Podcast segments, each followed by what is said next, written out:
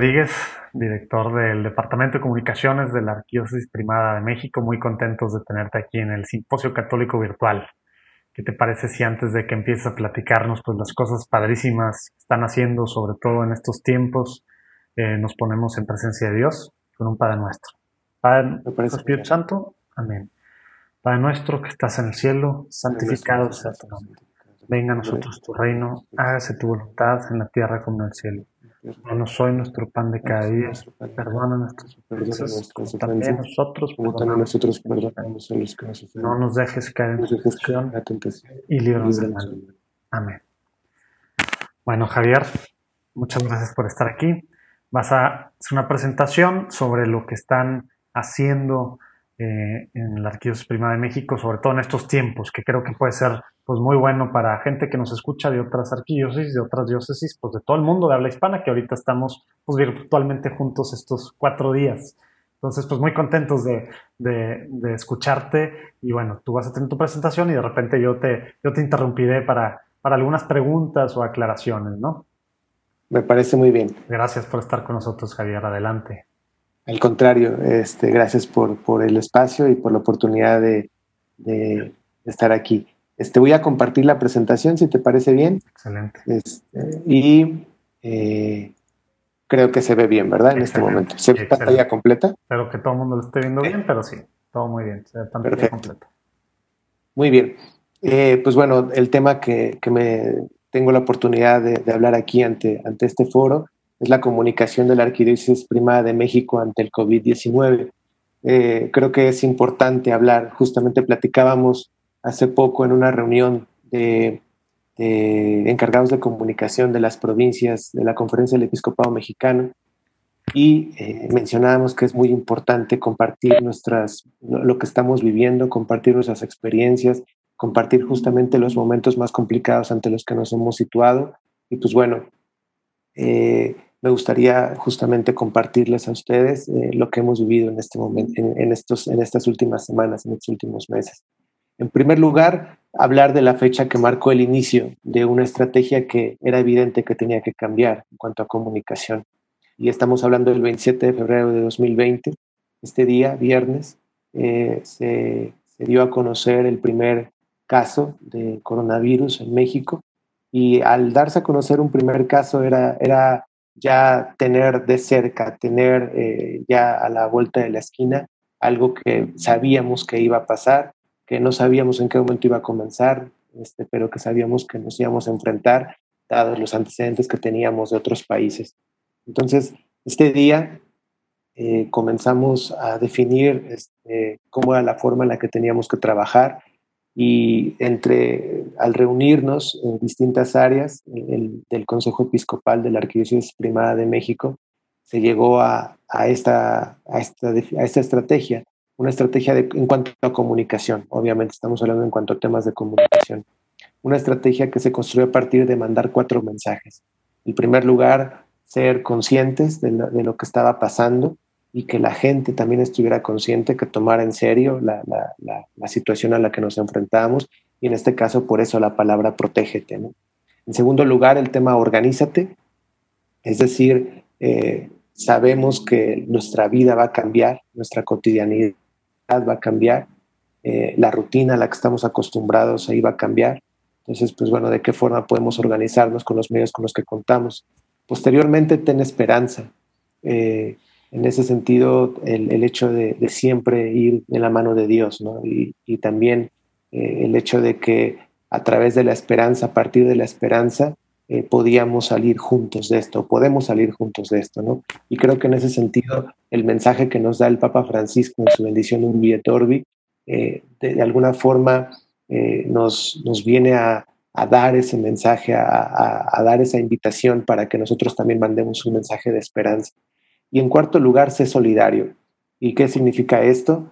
Esto que estamos viviendo, lo estamos viviendo en diferentes magnitudes. ¿no? O sea, algunas personas tenemos la dicha y la fortuna de tener trabajo, tenemos la dicha de tener un hogar, tenemos la dicha de, a pesar de la situación económica en la que vivimos, pues podemos estar teniendo alimento a diario, pero hay personas que no. Y, este, y ante eso, la labor que cotidianamente hace la iglesia, pues tenía que fortalecerse y tenía que incluso crecer. y en ese sentido, por eso la cuarta, el cuarto mensaje es ser solidario. Eh, importante, crucial, eh, ha sido la presencia de la iglesia ante este confinamiento. Yo creo que uno de los líderes mundiales, o si no es que líder mundial más importante que, que ha levantado la voz, que ha hecho presencia diaria, cotidiana, frecuente, una presencia que anima, que da esperanza, pues yo creo que ha sido el Papa Francisco.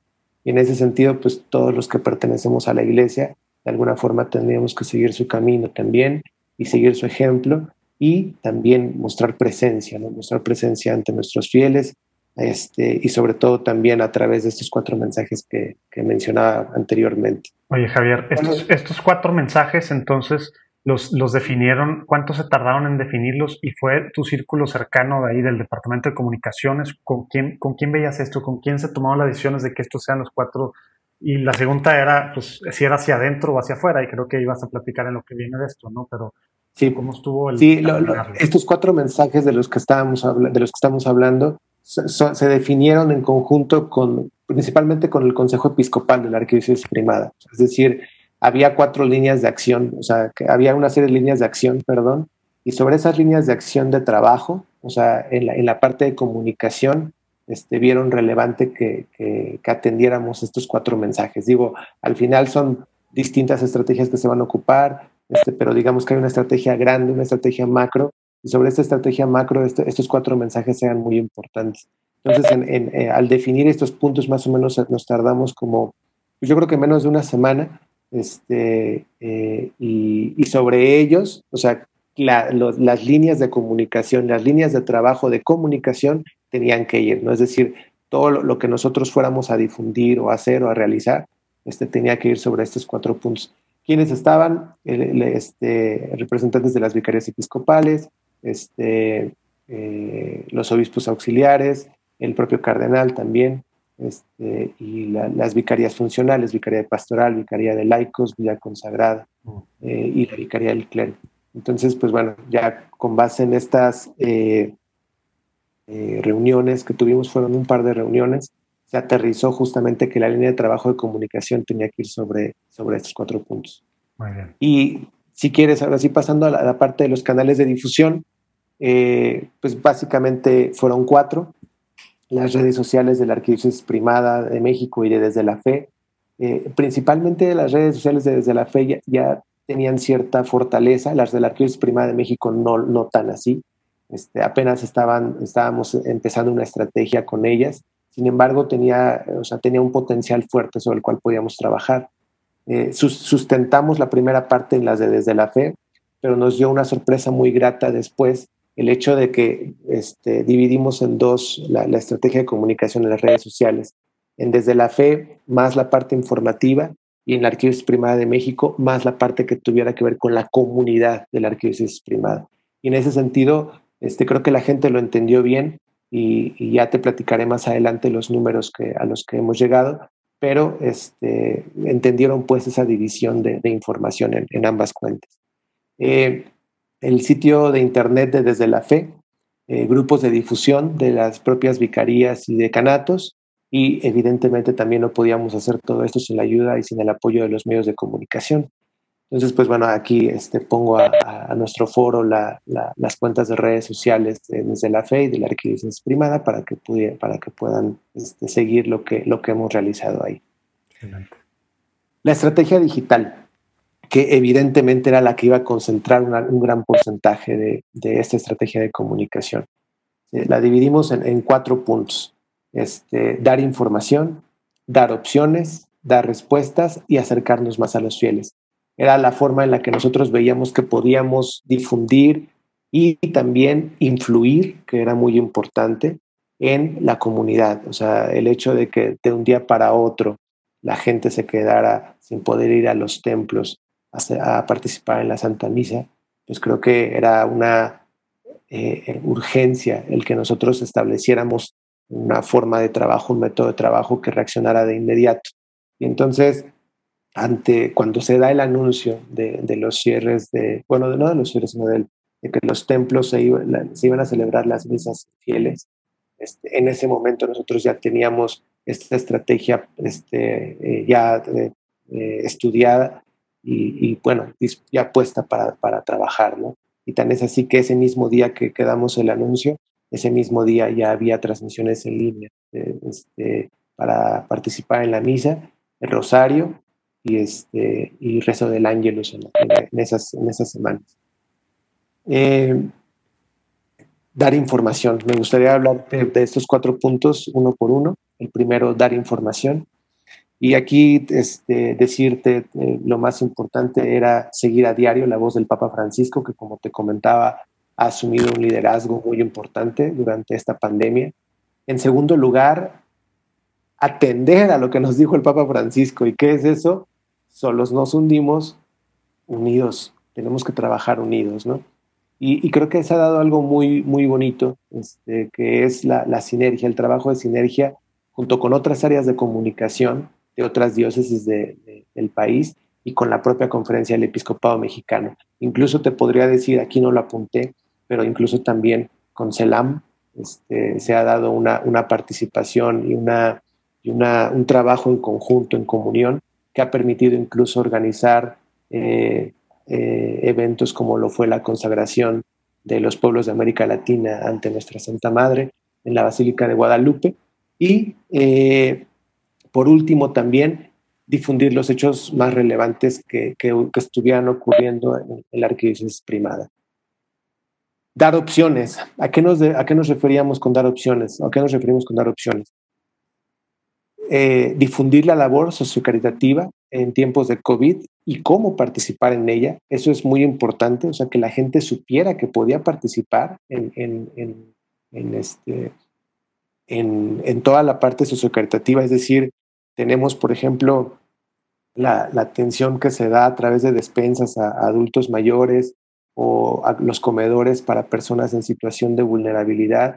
Este, y, la gente tenía que también conocer, creo que, que, la iglesia está participando en esto, está trabajando en esto, porque era una forma en que la gente pudiera también activar su, su apoyo, ¿no? Difundir el apoyo espiritual de obispos, párrocos y laicos, eh, y en ese sentido se han hecho pues, bastantes, bastantes, bastantes eh, eventos, celebraciones. Eh, se, se, tiene también, por ejemplo, la, la línea de atención de escucha que, tiene la Pastoral de la Salud y eh, que, ha, que ha tenido una muy buena recepción de parte de la gente, eh, sobre todo que es justamente eso, apoyo espiritual, ¿no? No, guía espiritual, apoyo espiritual en este momento. Difundir los cursos y talleres organizados para esta época y en ese sentido la, la Vicaría de Pastoral a través de las dimensiones de la pastoral familiar o de jóvenes o de liturgia. Este, también ahí se, han, han, hecho bastante trabajo para poder eh, establecer varios cursos y talleres eh, a través de distintas plataformas, algunos a través de subsidios y que también este, creo que han tenido cierta este, importancia en, la estrategia de, durante esta pandemia. En cuarto punto, difundir las alternativas para participar en las celebraciones litúrgicas. ¿no? y, en ese sentido, el abanico de opciones que abrimos para la gente a partir de nuestras redes sociales, pues sí ha sido bastante grande. Eh, en alianza con, con CENIT, este, la misa con el Papa Francisco a las 12 de la noche, en alianza con la Basílica de Guadalupe, el rezo de laudes y la misa a las 8.30 de la mañana. Eh, con los obispos auxiliares de la arquidiócesis tenemos actualmente el Regina Cheli, previo a, a, la Semana Santa el Ángelus. Este, posteriormente a las 5 de la tarde en alianza con la Basílica de Guadalupe, eh, el rezo del Santo Rosario, y a las 7 de la noche eh, la, Santa Misa con los obispos auxiliares. Finalmente a, las 9.30 de la noche, y, eh, este, con, con, cantautores católicos a través de adoraciones. Esto es todos los días. Todos los días, todos los días. Algunos, algunos son de lunes a, a viernes, este, todos los días son el Regina Cheli o el Angelus, y la Santa Misa este, con los obispos auxiliares. Y a lo mejor algunos de los que nos escuchan que trabajan en diócesis, arquidiócesis, pues mucho más pequeñas, ¿verdad? Porque, pues bueno, no sé, pero me imagino que es la más grande eh, pues de, América Latina al menos, ¿no? Eh, sí. Están viendo pues esto como una labor titánica. ¿Cómo le, ¿Cómo le has hecho precisamente, cómo le han hecho para estar pues digo, para todo esto se necesitan camarógrafos, se necesita gente que esté al, tanto de muchos pues temas técnicos, etcétera, etcétera, etcétera, etcétera. ¿Cómo le han hecho con eso? Pues la verdad es que no ha sido así, o sea, es evidentemente también no podemos meter a muchas personas en las transmisiones por, por la misma este, situación de emergencia sanitaria en la que vivimos. Entonces, pues básicamente es una persona que, que graba las misas, este, en el caso de los obispos, y en el caso de Basílica, por eso, por eso es muy importante las alianzas, por eso la, parte de la unión, de del, del, no hacerlo solo, eso es muy importante. Como si te fijas, las transmisiones te decía en alianza con, en alianza con. Ahí lo que hacíamos era encontrar mecanismos para que este, uniéramos nuestros esfuerzos. Entonces ya no es mi camarógrafo solito, sino ya tal vez es mi camarógrafo y el equipo de Basílica, o mi camarógrafo y la persona de redes de CENIT. Este, entonces, creo que eso nos ha ayudado mucho, el, participar juntos, el, establecer un, programa unidos. Este, y, pues básicamente yo te podría decir que tal vez para, un, para, para hacer este, netamente la, revista, el, o sea, que nosotros somos la, revista desde la fe, por ejemplo, este, el, equipo como tal es suficiente, pues, pero para hacer la revista, la comunicación de la arquidiócesis, más aparte actuar en una emergencia sanitaria, la verdad era imposible que pudiéramos solos. Entonces, en ese sentido, las alianzas con, con, otras dioses en algunos casos también ha sido muy relevante y ha sido algo muy bonito, de verdad algo, algo muy lindo y, creo que una de las lecciones más, más, este, más esperanzadoras, o sea, el hecho de decir, efectivamente, este, cuando trabajamos juntos es mucho más fácil que podamos salir adelante. Son de las eh, cosas buenas que están pasando ahorita, ¿verdad? El tema de hacer iglesia, de juntarnos y realmente pues, trabajar al final como uno, que eso somos, ¿verdad? Sí, cuerpo de Cristo, pero pues unos son la mano, otros el pie, otros el dedo, y pues, somos uno. Así es, todos somos uno, efectivamente. Este, eh, los, lo, lo, siguiente es respuestas, dar respuestas. Entonces, a partir de ahí, principalmente era contenidos explicativos. ¿Por qué está pasando esto? ¿Cómo enfrentar el confinamiento? Cómo reaccionar ante el duelo, cómo orar ante esta situación, cómo participo en la Santa Misa, cómo hago la comunión espiritual.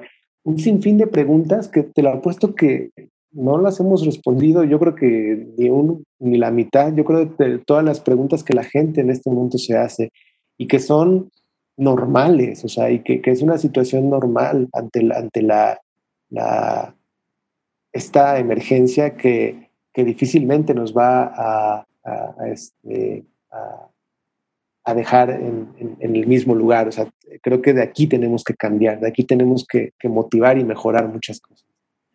Eh, siguiente punto, también acercarnos a los fieles. Y, ahí en ese sentido era vital la presencia diaria de los obispos. Era vital que dentro de los proyectos que hiciéramos, los obispos estuvieran todos los días. Entonces, eh, pues por eso creo que fue la decisión de que la Santa Misa fuera celebrada por ellos a las 7 de la noche. Y por supuesto también la presencia del cardenal Carlos Aguiar. En ese sentido también el cardenal, además de la, de la Santa Misa de los domingos a las 12 en la Basílica de Guadalupe, ha establecido una serie de actividades, videos, reflexiones, encuentros que han permitido que también pueda estar más cerca de la gente a pesar de, de, este muro físico que actualmente encontramos. Eh, unirnos en oración con ellos. Este, unirnos en oración con ellos era, era también muy importante. Entonces, el hecho de, crear oraciones, de, escribir oraciones, este, eh, que, de alguna forma eh, atendieran a la situación que vivimos del COVID, también era, era algo importante. Y este, escuchar y atender sus sugerencias, eh, es, decir, estar muy al pendiente de lo que están escribiendo, de lo que, de lo que tienen en los comentarios, también eso era muy importante. Y finalmente construir iniciativas en donde ellos eh, estuvieran presentes. ¿Y a qué, a qué me refiero con esto? Este, iniciativas en las cuales ellos se reflejaran en nuestros contenidos, en nuestros propios contenidos. Y ahí lo que hemos hecho es iniciativas como el toque de campanas, este, invitar a la gente a que mandara su video o esta iniciativa para los niños en las cuales pedimos a los niños que mandaran un video en el que nos dijeran cómo viven su fe en la cuarentena y que el propio cardenal fuera entrevistado por el niño ganador de esta convocatoria. Todo eso era era muy importante y era, era algo que, teníamos que, bueno, algo que, tenemos que, trabajar y que tenemos que seguir haciendo, porque era una forma de, que también la gente y los fieles supieran que estamos junto a ellos y que los acompañamos en esto y que su voz cuenta, cuenta mucho. Sí, se, me han hecho muy creativas muchas de las cosas que han hecho. Y, bueno, esta, esta interacción, pues sí, que no podemos hacerla físicamente, pues lo están haciendo a través de desde la fe y las redes de la Prima de México de una forma, pues me hace que única, que esperemos que no sea nada más para el tiempos de coronavirus, ¿verdad? Ojalá que se quede, eh, porque están saliendo cosas padrísimas. Me gustaría contarte de algunas cifras que, que tenemos eh, derivada de esta estrategia. Eh, en primer lugar, era importante que la gente supiera que existía un, o sea, porque sabemos de la influencia de Internet, pero en particular en México sabemos que sigue marcando a nivel de comunicación la televisión, porque pues eh, más o menos el Internet llega al 75% de la población, 75-80% de la población, pero no al 100% y televisión sí. Entonces, eh, se construyó un acuerdo con, varias televisoras que nos permitieron eh, que la misa, que la Santa Misa que, preside el cardenal Carlos Aguiar en la Basílica de Guadalupe cada domingo a las 12 saliera por sus medios de comunicación. Y esto ha permitido que hemos llegado a tener hasta 1.5, 1.7 millones de personas en picos más altos en la misa dominical, lo cual creo que ah, es, es bastante, bastante bueno. 800 eh, mil personas, esto en Facebook, fueron alcanzadas por la noticia cuando se dio a conocer el video del padre Andrés Esteban, encargado, bueno, más dicho, quien, quien este, encabeza la, la iniciativa de Rosarios de Esperanza, esta iniciativa en la cual se invita a la gente a adoptar a un médico, a un enfermo, para rezar todos los días por él un rosario. Entonces, cuando el padre lanza este anuncio, que lo hace justamente a las puertas de la unidad de terapia intensiva de un hospital, eh, pues bueno, fue, fue una iniciativa que, que, tuvo mucho eco. Después, la presentación que hubo justamente de un proyecto sociocaritativo de la iglesia, que son los comedores que encabeza el padre Benito Torres en la este, Iglesia de la Soledad y la Santa Cruz en el barrio de la Merced, uno de los, de los, de los barrios más humildes y más este, pobres y con mayores carencias en la Ciudad de México, pues bueno, cuando dio a conocer su iniciativa, o cuando dimos a conocer su iniciativa en las redes sociales, alcanzó 650 mil este, personas este, esta, este, este lanzamiento. Luego, eh, 300 mil personas eh, tuvimos alcance en las cuentas de redes sociales de, desde la fe. Lo anterior fue en las cuentas de la Arquidiócesis Primada de México, esta es en la cuenta de desde la fe, cuando fue la, la bendición Urbit et Orbit del Papa Francisco. Después, 29 mil personas conectadas en tiempo real, lo cual habla de 29 mil personas viendo al mismo tiempo la hora santa que presidió Monseñor Luis Manuel Pérez Raigosa en la Catedral Metropolitana el 27 de marzo en eh, esto sumando Facebook y YouTube desde la fe. Es la mayor audiencia que hemos tenido, de hecho, en, redes sociales de, un evento en, esta época de contingencia. 12.000 descargas, este, descargas que, contabilizamos de un subsidio que hicimos para el Via Cruz, para, para, seguir el Via Crucis, para orar el Via Crucis, este, acoplado a, esta contingencia. Eh, entonces también creo que es, es, la, la, prueba de que los subsidios este, también son un, buen, un buen, eh, una buena herramienta para estar en contacto con la gente y para, para que ellos también eh, puedan participar orando en su casa. otra más, el 75% del aumento del tráfico del sitio desde la fe. Y aquí, aquí estamos hablando de que este, alcanzamos los 3.5 millones de visitas en abril, este, en el mes de abril, y, justamente, o sea, las notas este, eh, con, estos temas que te mencionaba aquí atrás, estos temas, estos, estos seis, es, nuestro, el, grueso de, del tráfico que recibimos en Desde la Fe fue justamente dando respuesta a estas preguntas. Eh, y pues bueno, creo que me gustaría un poco también hablarte de que de que es momento de explotar este continente digital, como lo llama el Papa Benedicto XVI, el Papa Benedicto XVI. Eh, recién veía un estudio de, de We Are Social, de una consultora de marketing digital muy conocida a nivel mundial, que hizo sobre, sobre el movimiento que hubo, sobre el comportamiento que hubo en materia digital en las personas. Y ellos mencionan que, que uno de cada cinco usuarios va a cambiar su, su forma de, nutrirse de contenidos a partir del coronavirus. Evidentemente todos nos estamos eh, consumiendo más con, con, contenidos digitales. Yo creo que es algo que la iglesia no, no debe de ignorar. O sea, definitivamente el hecho de, esta tensión en, en, el contenido digital es algo que, que tenemos que, que seguir este, trabajando muy fuerte. No significa por eso que, que, que, creo que el Papa Francisco lo dijo muy bien, no significa viralizar las misas, ¿no? O, viralizar la iglesia para nada. O sea, al contrario, o, hacerla virtual para nada. O sea, significa más bien que creo que es un terreno en el que debemos de trabajar. Y, mucho lo dice esto que, esto que te comentaba. O sea, estas preguntas que se está haciendo la gente, se las está haciendo en, la red. Entonces, en, a nivel de buscador, son, son tópicos que, están posicionados. Entonces, creo que, creo que de alguna forma la iglesia tiene que, asumir el estandarte para dar respuestas a, esas preguntas en las cuales la, gente busca darle sentido a su vida. Y, por lo tanto, nuestro siguiente paso, sin, sin, duda alguna, después de, de, de, que primero Dios logremos superar esta prueba, es fortalecer la evangelización en el continente digital. Este, y, y creo que hacia allá este, esta, esta prueba, esta emergencia sanitaria nos ha hecho aprender lecciones a gran velocidad, que quizá yo creo que nos hubiera llevado mucho tiempo tomarlas, pero ahora sí que la crisis aprieta, ¿no? Y, en ese sentido había que responder. Y así como la crisis primada de México lo está haciendo, estoy seguro y convencido que hay muchas diócesis, muchos proyectos laicos, muchos proyectos de agentes de pastoral que van encaminados justamente a atender todas estas necesidades.